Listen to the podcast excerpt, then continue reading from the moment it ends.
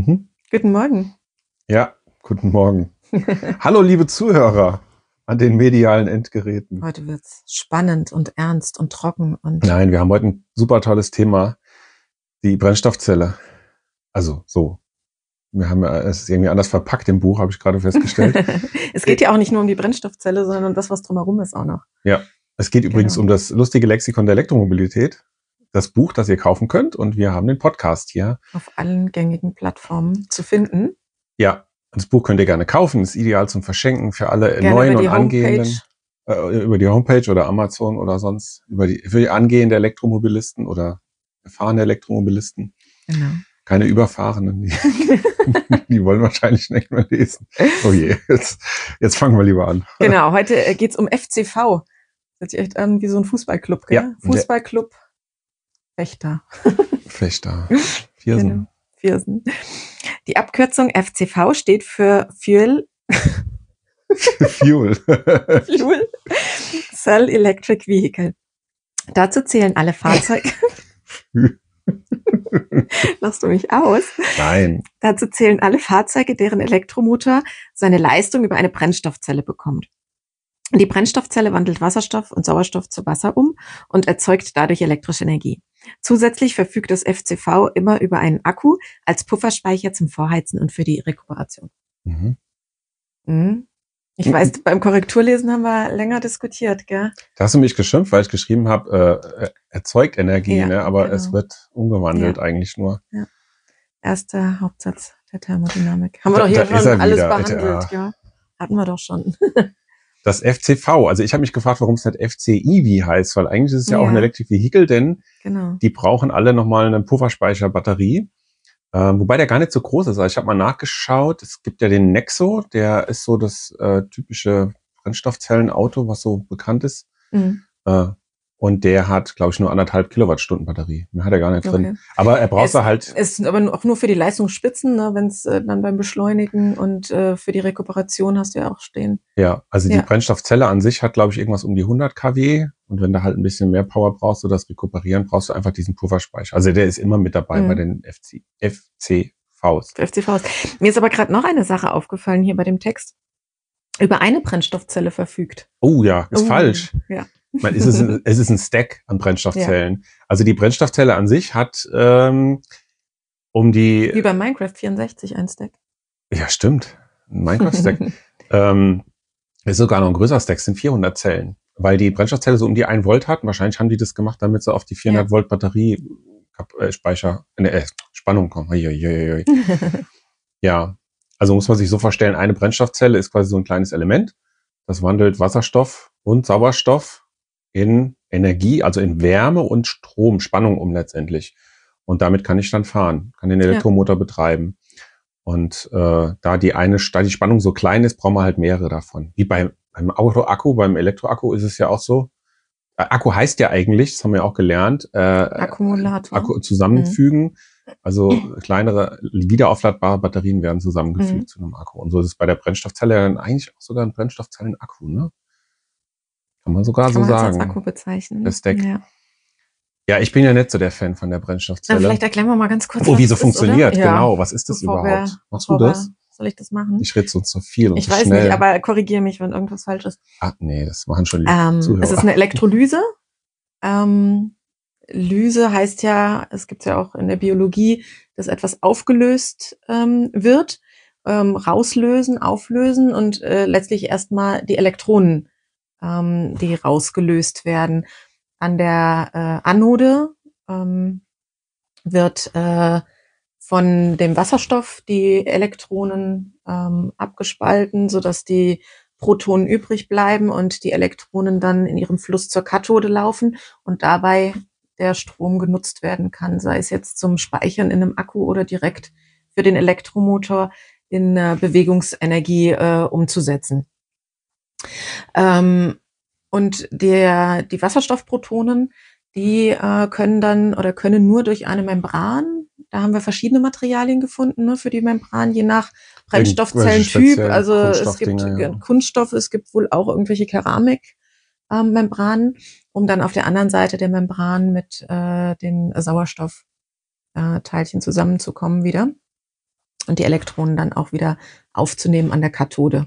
Viel Theorie. Und, ne? Ja, viel Theorie. Letztlich äh, eine regulierte Knallgasreaktion. Ne? Ja, das kennen wir. Das kenne ich noch aus dem Schulunterricht. Ja. Da hat es immer so leicht gepoppt. Da haben die irgendwelche ja, Wasserstoff haben wir hergestellt, ne? Und dann konnte man das damit nachweisen. Ja, also ich meine, man kann sich so vorstellen, dass diese Protonen, die können durch die Membran und die Elektroden, die müssen außen rumgehen und genau. dann kriegst du da eine ja. Spannung. Und eigentlich ja. ganz cool, weil du hast am Ende Wasser. Oder Wasserdampf. Genau, dadurch, dass der, der Wärme entsteht, also der Wirkungsgrad ja. ist schon nicht so wie, also gut, der Elektromotor hängt ja auch noch mit dran, aber beim Verbrenner hat man ja so um die 30 Prozent Wirkungsgrad und hier liegt er bei 60 Prozent. Ja. Aber nichtsdestotrotz hast du 40 Prozent wieder Wärmeenergie, die geht dann wahrscheinlich in das Wasser, wird dann Wasserstoff erhitzt, äh, der, das Wasser wird erhitzt zu Wasserdampf. Ja. Und dann hast du auch ganz normal hinten den Auspuff, ne, wo Wasserdampf, Wasserdampf rauskommt mhm. letztendlich. Ja. ja.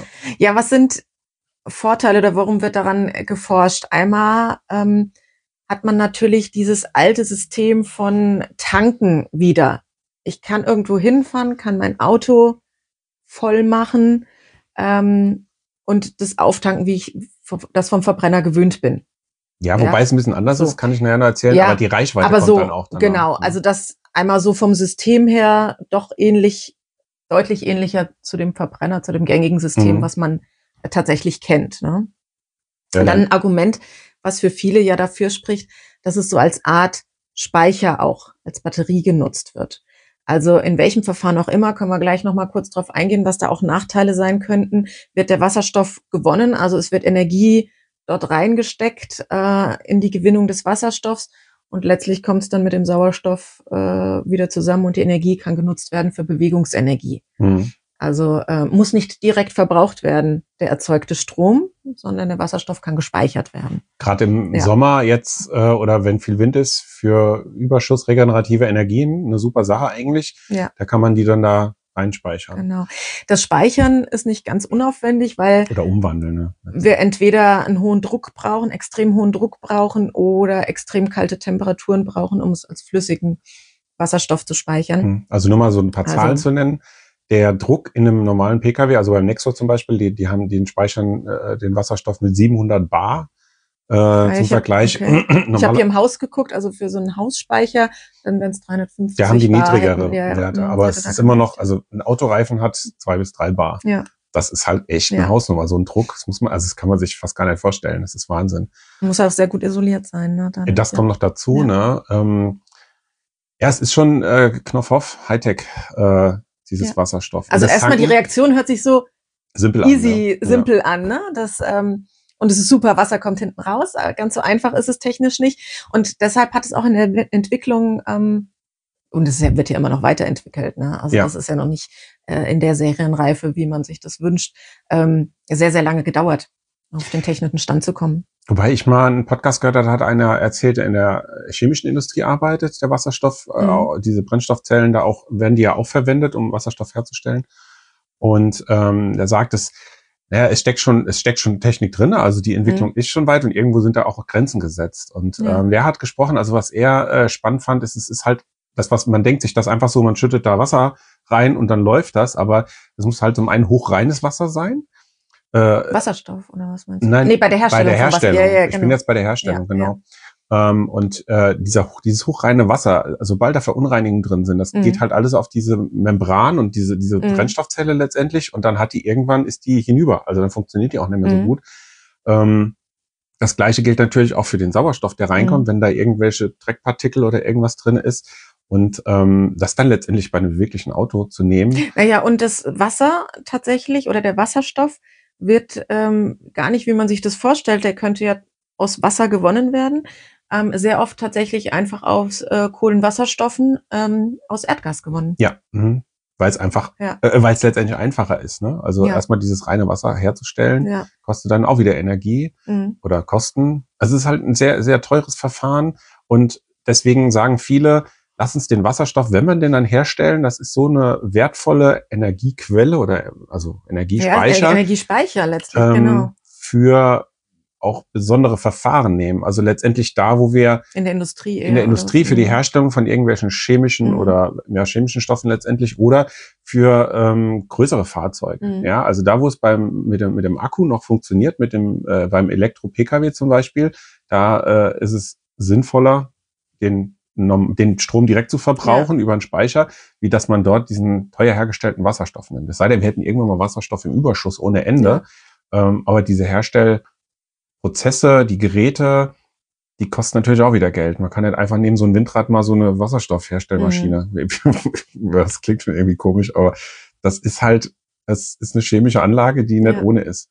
Also die Infrastruktur, ich, da bin ich nicht ganz up to date oder bin mir nicht sicher. Den letzten Stand, den ich gelesen habe, war, dass es 21 Wasserstofftankstellen in Deutschland gibt. Vielleicht sind es gibt auch bestimmt mittlerweile, mittlerweile mehr. mehr. Weil die aber auch bezuschusst ähm, sind, die Preise. Also das, was genau, da dran steht. Genau, die sind überall gleich, die Preise. Ja, ne? das, das, ist ganz spannend. Für die Preis könnte man das nicht herstellen. Ja. Und also hier bei uns in der Nähe ist ja eine in ähm, Limburg, der mhm. Autobahn auf Limburg Süd. Ähm, man hört schon sehr stark äh, die Kühlung, nehme ich mal an. Also dass es dort gekühlt gelagert wird oder vielleicht, das, weiß ich nicht, über den Druck auf. Also sehr sehr laute Geräusche da in der Wasserstofftankstelle. Ähm, ich glaube zum einen auch dadurch, dass äh, das, ich weiß nicht, in welchem Druck das da gespeichert wird, aber wenn das in das Auto eingefüllt wird, hast du ja immer diesen Effekt wie beim Kühlschrank, dass sich ausdehnt. Äh, dass es nochmal stärker abkühlt, das Gas, ja. wenn das also, also expandiert. Und vielleicht muss es deswegen mhm. dann auch irgendwie diese riesen Kühlanlagen mhm. da sein. Oder Wärmanlagen, ne? Also es kann ja auch sein, es ist immer Eis drauf. Das, das weiß ich, wenn, ich, wenn man da so im, im Winter lang fährt, ist da immer Eis auf diesen großen äh, ja, ja. Klimaanlagen, was da auch immer dran steckt. Ähm, und das Tanken dauert auch ein bisschen. Ne? Also man ist Vor nicht drei so. Minuten wurde ja, drei bis fünf Minuten. Also ja. man steht nicht so, also es ist nicht so wie beim normalen Verbrenner, dass du reinstöpselst und dann ja. ist gut. Und ähm, ganz voll kann er, glaube ich, auch nicht laden. Das ist auch irgendwie interessant. Also an diesen Zapfsäulen, das habe ich auch mal gehört. Aber gut, man kommt schon auf 600 Kilometer ja. Reichweite.